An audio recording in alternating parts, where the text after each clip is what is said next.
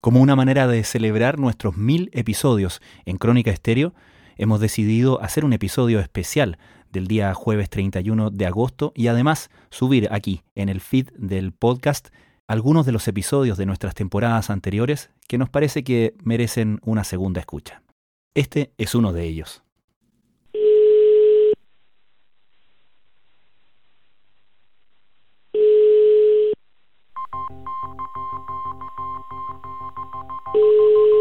¿Aló? Aló, don Jaime. Sí. Mire, venga urgente a la casa. ¿Cómo? Venga, venga urgente a la casa. ¿Qué le pasó? Está aquí en la casa. ¿Quién? Viviana, ¿No te decía, no está ahí? pero, pero está muerta. ¿A dónde? ¿En la casa? En el entretecho. No te decía, no. Sí. Voy para allá. Venga, por favor. Desde la sala de redacción de la tercera, esto es Crónica Estéreo. Cada historia tiene un sonido. Soy Francisco Aravena. Bienvenidos.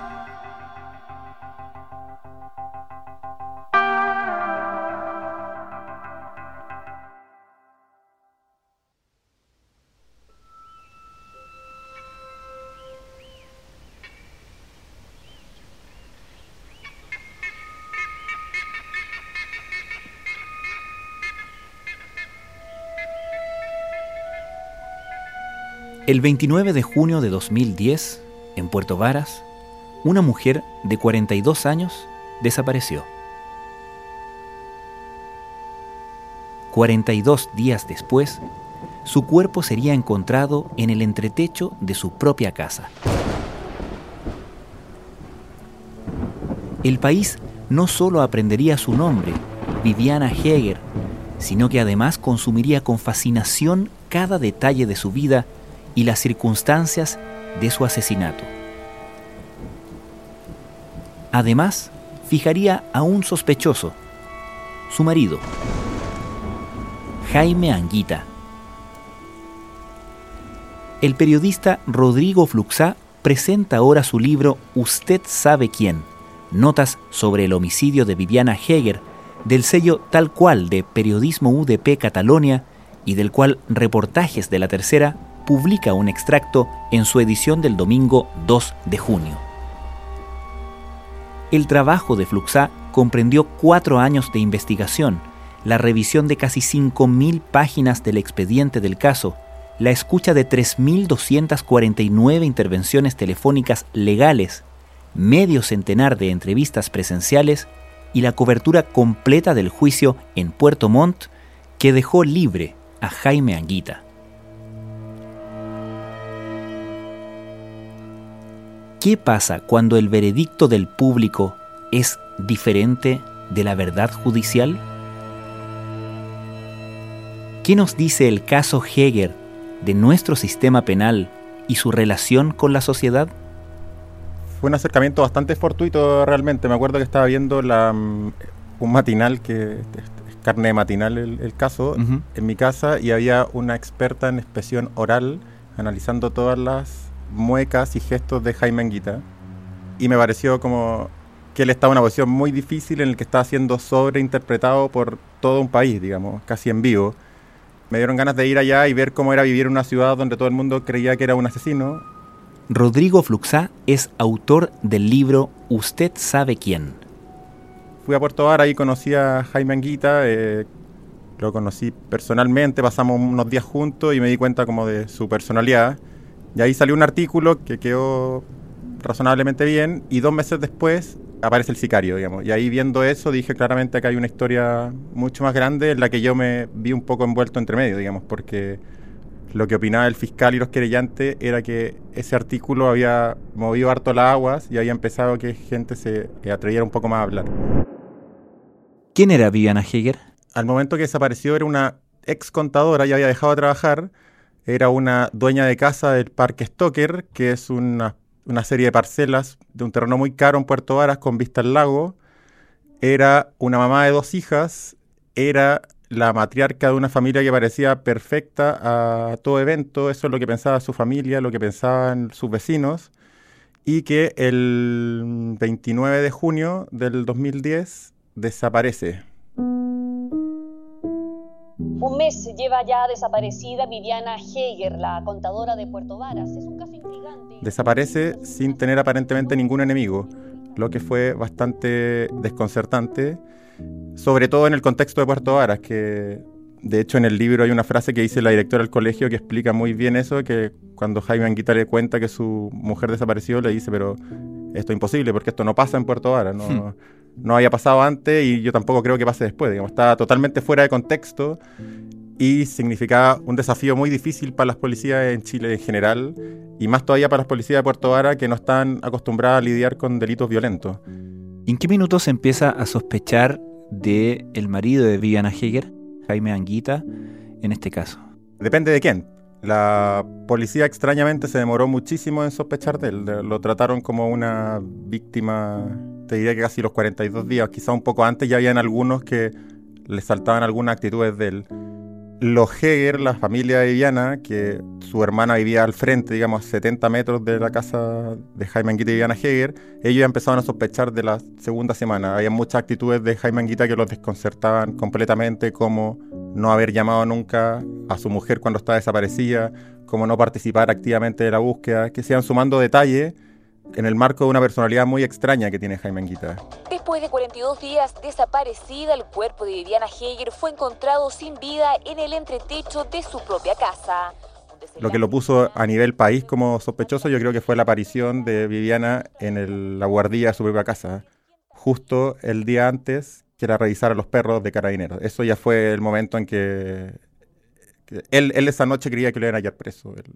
Ese ya fue el momento álgido y de ahí creo que no dejó nunca de ser un sospechoso hasta, extrañamente, hasta hoy día con, el, con sentencia ejecutoriada. ¿Cuáles fueron en general los principales hitos de este caso? Bueno, primero la desaparición de Viviana, que fue el 29 de junio del 2010. Se supone que es tipo 10 de la mañana. Hay un segundo hito muy importante que es un llamado que recibe Jaime Anguita poco antes de las 2 de la tarde de ese mismo día, un llamado supuestamente extorsivo, en el cual le decían, si quieres volver a ver a tu mujer con vida, él dice que le cortan, después dice que corta, después la aparición, 42 días después del cuerpo en la guardilla, y el giro más, no sé si decir espectacular, pero yo cu- cuando le cuento el caso a gente que no es de Chile, que- con el que quedan realmente sorprendidos, era que cinco años después aparezca un sicario diciendo que el marido le encargó el crimen. José Heriberto Pérez Mancilla, de 50 años, reconoció ser el asesino por encargo. Y finalmente el juicio, que fue a, a finales del 2017. Con eh, la aparición de este sicario, como tú dices tú, cinco años después, obviamente no solamente había sorpresa, sino que también la pregunta de por qué cinco años después aparece alguien confesando un crimen por el que, por cierto, no estaba preso esta persona, ¿no? No, no estaba preso ni cerca. Bueno, abre muchos debates sobre la calidad de la investigación policíaca, porque el sicario no era especialmente discreto. Cada vez que tomaba y se curaba, empezaba a contar historias de cómo él había matado a Diana Heger, no en Puerto Vara, sino en Puerto Montt Alto, en Alerce, en otro estrato social. Y los policías al parecer no tenían contacto en ese estrato social, porque lo que parecía un secreto absoluto, la verdad es que 20 personas ya sabían que había matado a Diana Heger. Pero él aparece básicamente por un tema muy fortuito. Él, en estos diálogos que le contaba gente, le contó alguna vez a su ex mujer. Su ex mujer estaba presa por tráfico en la cárcel, vio el matinal, que sirvieron para algo en este caso, vieron el retrato al lado del supuesto sicario y dijo, va, se parece bastante a mi ex marido. Ella le cuenta a su hija, su hija le cuenta a otra persona, y esta otra persona le cuenta a un abogado en la calle en un momento muy peliculesco, a Sergio Coronado, ex fiscal y abogado querellante, y le dice, en plena calle del centro de Puerto Montt, le dice, yo sé quién mató a Viviana Heger. Eh, tenemos al teléfono justamente a, a Victoria, la psíquica. ¿Cómo estás, Victoria? Buen día. Aquí tenemos un esposo que estaba sufriendo, una familia que le estaba echando de menos. Hola, buenos días. Muy bien. ¿Cómo llegas tú a Jaime Anguita? Lo que pasa es que estos zapatos, cuando uno arrastra un cuerpo, Bueno, como yo ya he contado, me encontraba en... realmente retiran el cuerpo y en honor a la verdad. A ver, seamos correctos, seamos... ciudad de Puerto Montt, Lorena, muy buenos días. Nuevamente apareció el cerco policial en las inmediaciones del parque Stoker de Varas. Haces una mención respecto de qué pasa cuando la gente está viendo en televisión cada una de las etapas de este caso. ¿Cómo afectó en general la atención de programas de televisión, en general la atención, el interés público durante la investigación? Yo creo que la investigación mucho sobre todo porque uno de los actores, que es Sergio Coronado, aprendió a ocupar muy bien los medios. Tan bien que empezaba a rinconar a Jaime Anguita sin ni siquiera tener contacto con él, sino ir filtrando información que apuntaba claramente al caso de él y Anguita se trataba de defender esa información, pero muy mal, y cada vez que se defendía aparecía más culpable. Recordemos que Jaime Anguita le dio una entrevista a Mega entrando a la guardilla, sin permiso de su abogado. Todos usaron los medios, algunos bien, otros mal, y ya al momento del juicio claramente fue una fuerza en tensión y fue una prueba. La defensa de Anguita tenía mucho susto de que el prejuicio general le afectara en la defensa, de hecho. Veníamos del caso de Navila Rifo, que también había sido televisado en vivo, bueno, se decidió no televisarlo por eso.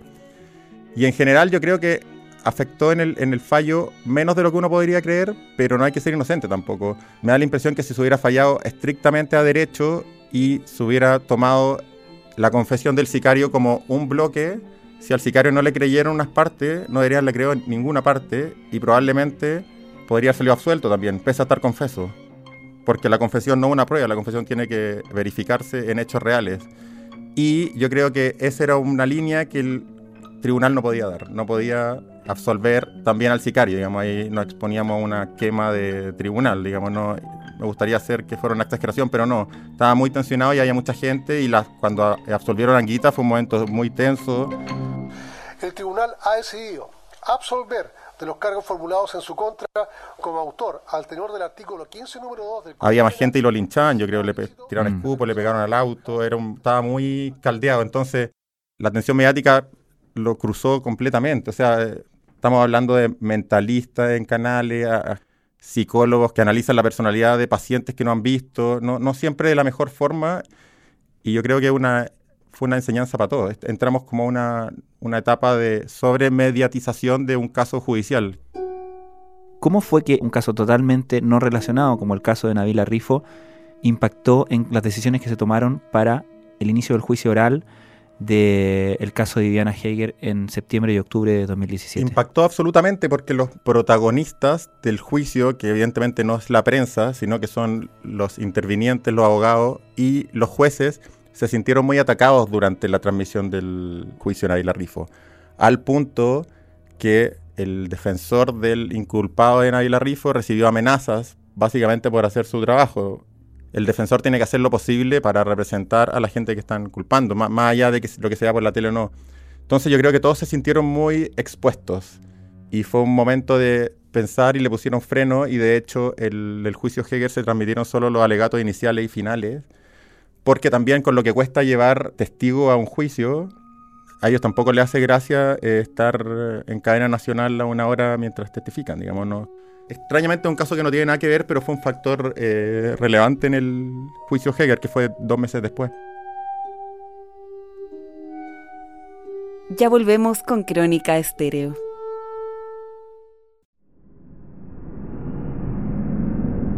En ese contexto, durante el mes de junio del año 2010, el acusado Jaime Edgardo Anguita Medel, cónyuge a la fecha de María Viviana Heger Mese y en conocimiento del vínculo que lo ligaba con esta. Así suenan las historias de la tercera. Escuchas Crónica Estéreo. Rodrigo, tú fuiste a cubrir y a instalarte a Puerto Varas y a Puerto Montt durante el desarrollo del juicio casi dos meses. Mm. Cuéntanos un poco cómo estaba el ambiente para ese momento y ayúdanos a entender también quiénes se estaban enfrentando a quiénes, porque la defensa de Anguita no enfrentaba solo a la fiscalía, ¿correcto? No, era muy difícil distinguir quién trabajaba para quién, de hecho. Y varias cosas bordeaban en prevaricación, le dicen los abogados, que es cuando realmente estás defendiendo unos intereses distintos a los que se supone que estás defendiendo. Por un lado, estaba la parte acusadora, que era el fiscal, que decía que Jaime Anguita le encargó la muerte de su mujer a este sicario. Estaba el querellante que representaba a la familia Heger, que con más vehemencia apuntaba en la misma dirección. Y había un tercer querellante que era Vivian Anguita, que es la hija de Diana Heger y Jaime Anguita, que pese a estar en la parte acusadora, lo que decían ellos era que el sicario había ido a robar y que Jaime Anguita no tenía nada que ver. Y al otro lado estaban las dos defensas, la de Jaime Anguita, que decía básicamente que ponían todo en duda desde que había un homicidio. Y estaba la defensa del sicario, que como estaba confeso, quería, básicamente veían cómo se desenvolvía la situación y que no le cayeran muchos años como no le, no le cayeron. Esas eran las cinco, y, para poner el contexto es como, para toda la gente que estaba participando ese juicio, es como un mundial para un futbolista, digamos, era el caso de sus vidas desde cualquier punto de vista. para el fiscal haber perdido ese caso porque lo perdió fue un golpe durísimo. Y para la defensa de Anguita, o sea, hay una imagen en el libro que es muy decididora, que es cuando se da el fallo uno de los abogados de Anguita sale por el pasillo al lado de los Heger hablando por teléfono y gritando ganamos concha tu madre, que es como hmm. metiendo casi un gol de, hmm. euforia. Es un momento interesante y son protagonistas muy vívidos del libro porque todos se jugaban muchas cosas, digamos. Y en esto que se juegan, a veces como la idea de encontrar lo que realmente pasó queda en un segundo plano absoluto, digamos, están en un... Hay mucho ego por medio de los abogados, no, no, hay, no hay ni una duda. Tú conociste a Jaime Anguita, lo entrevistaste en una entrevista muy comentada, publicada por la revista Sábado del Mercurio, que fue, por cierto, leído en el tribunal durante el desarrollo del juicio. ¿Cómo fue ese momento para ti y cómo era tu relación durante el desarrollo del juicio con Jaime Anguita? Fue tan, fue tan extraño que en un momento tambaleó el libro por lo mismo, porque había una insistencia de la parte querellante de ponerme en la lista de testigos del juicio lo cual me impedía a mí ir al juicio mismo, porque mm. supone que los testigos no pueden contaminarse previamente, entonces me iba a perder y tuve que rogar que por favor no me pusieran, pero sí entró en la entrevista. Tampoco quería yo ser testigo del juicio porque encuentro que cuando alguien te da una entrevista es injusto que después te ocupen a ti como parte Yo no soy, no estoy ni para culpar ni para exculpar a Anguita.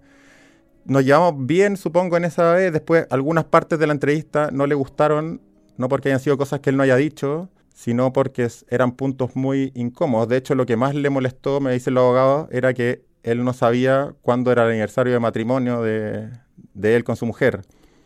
Que uno dice una tontera, pero también leyeron esa parte en el tribunal porque reforzaba la idea de que Anguita no tenía ningún vínculo amoroso con su mujer era rara la relación. hay veces yo estaba literalmente atrás de él en el juicio y hay veces que me se da vuelta y me saludaba, me levantaba el dedo como tampoco entendía muy bien, no sabía si estaba enojado o no.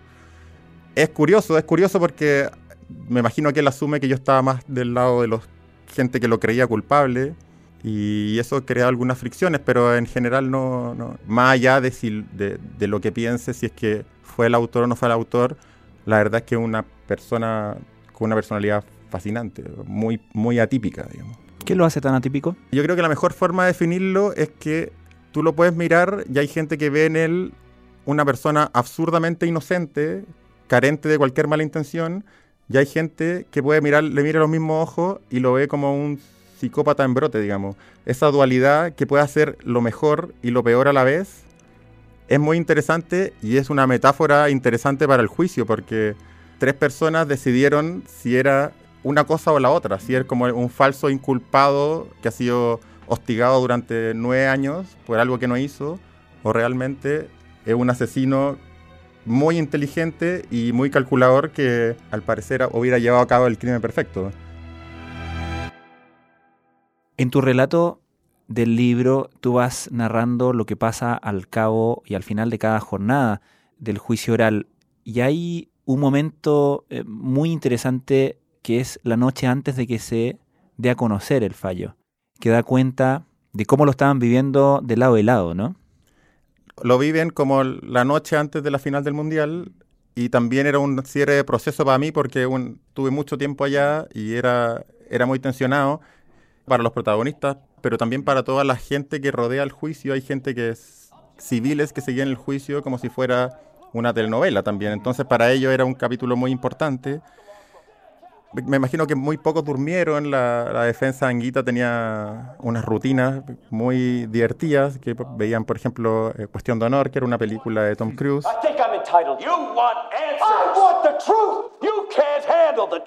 Que para ellos significaba mucho porque también son como abogados brillando en un juicio oral. Y otra gente más tranquila, pero, pero la verdad es que es un momento rarísimo y además que como es una ciudad más chica, empezaban a circular rumores sobre cuál había sido el fallo, que obviamente ya estaba decidido porque los jueces ya lo habían, ya se estaban reunidos en ese mismo momento. Y es muy gracioso porque efectivamente me llaman y me dicen, este es el resultado. Y uno siempre es eh, un poco incrédulo frente a eso y efectivamente era el resultado. Y fue interesante vivirlo sin todos estos velos y sin las ideas preconcebidas, sino como el sistema judicial, por sobre todo un sistema compuesto de gente, de seres humanos. Y por eso es tan endeble y tiende a fallar. Rodrigo, ¿qué reflexiones haces sobre el caso y sobre el fallo que absolvió a Jaime Anguita? Muchas. Una es que si viene un fallo en derecho, es un fallo que desafía lógicas de sentido común. Y eso es un problema. Es un problema no en ámbitos judiciales, pero sí en cómo el ciudadano común se relaciona con los ámbitos judiciales, que es un problema que yo creo que tenemos en Chile grave y que se va a seguir agravando, digamos. Que la gente tiene un desconocimiento total del aparato judicial, total y absoluto, y que las autoridades, en vez de ayudar a solventar este problema, lo agudizan con puras simplificaciones como la puerta giratoria, jueces garantistas, que solo van cargando de frustración al ciudadano medio. Entonces al ciudadano medio cuando le dicen Anguita sale libre y el ciudadano dice, pero ¿y el sicario que lo encargó? ¿Qué dice el fallo? No dice nada. Dice que el sicario entró a robar y que lo que robó lo vendió en 40 mil pesos. Alguien que ganaba 400 mil pesos no dice por qué estaba ese día ahí. Hace un crimen sin móvil, básicamente, porque el, por más que ha sido robo con homicidio, el robo fue que se llevó unas cosas, pero la motivación no fue robar, él no, no, no, no sacó beneficio económico el fallo nos obliga a creer que Jaime Anguita recibió de casualidad una llamada, un cuento del tío a la misma hora que estaban matando a su mujer. Y eso da lo mismo lo que piense yo. Eso para el ciudadano a pie es muy difícil de comprender. Entonces, mientras no se encuentre algún modo de... Que educar suena como hablar desde un podio, pero la verdad es que el sistema judicial es para los ciudadanos y si los ciudadanos no lo entienden, va a suceder un problema grave que va, yo creo que va a explotar luego. Hayan pasado episodios en mismo Puerto Montt, dos semanas después del juicio de, Diana Heger, formalizaron a un adulto acusado de violar y matar a una guagua de su conviviente. te digo, en la misma sala. Lo formalizaron. Toda la gente del barrio de este tipo fue al tribunal muy enojados, con razón, porque era un crimen horrible no, no alcanzó a entrar toda la gente en la sala de audiencia. Formalizaron al tipo que es el inicio de un proceso judicial grande. La jueza de garantía dijo que necesitaba 60 días para investigar y para esos 60 días decretaba la prisión preventiva del imputado, que es como funciona esto siempre. Una de las señoras que había entrado escuchó 60 días de prisión por la violación y muerte de una guagua salió hacia afuera, le dijo a otras personas que al asesino le habían dado 60 días, estuvieron a punto de quemar el tribunal, digamos. A ese nivel de desinformación estamos expuestos y eso es grave, yo creo. Y una de las ideas del libro es al lector ponerle las dos narrativas, la de Anguita culpable y la de Anguita inocente, y que él decida con el mismo material, incluso con más material que el juez. Es un intento por juntar la verdad lógica y la verdad judicial, ver dónde chocan y si tienen puntos en común o realmente no tienen ninguno. Y hay que seguir viendo cómo Jaime Anguita camina por Puerto Varas sin entender realmente por qué. Rodrigo Fluxán, muchas gracias. No, muchas gracias a usted. En el prólogo del libro ¿Usted sabe quién? El abogado Mauricio Duche reflexiona sobre nuestro sistema penal y lo que nos dice el relato de Rodrigo Fluxá al respecto. La justicia penal parece un torpe elefante en una cristalería de productos muy finos, escribe. Su capacidad para no romper más cosas de las que se arreglan es baja. De tarde en tarde nos da algunas satisfacciones y cumple con algunas expectativas sociales, pero siempre con el sabor amargo de haberse producido un daño irreparable y doloroso. Los invitamos a leer un extracto de Usted sabe quién este domingo 2 de junio en reportajes de la tercera.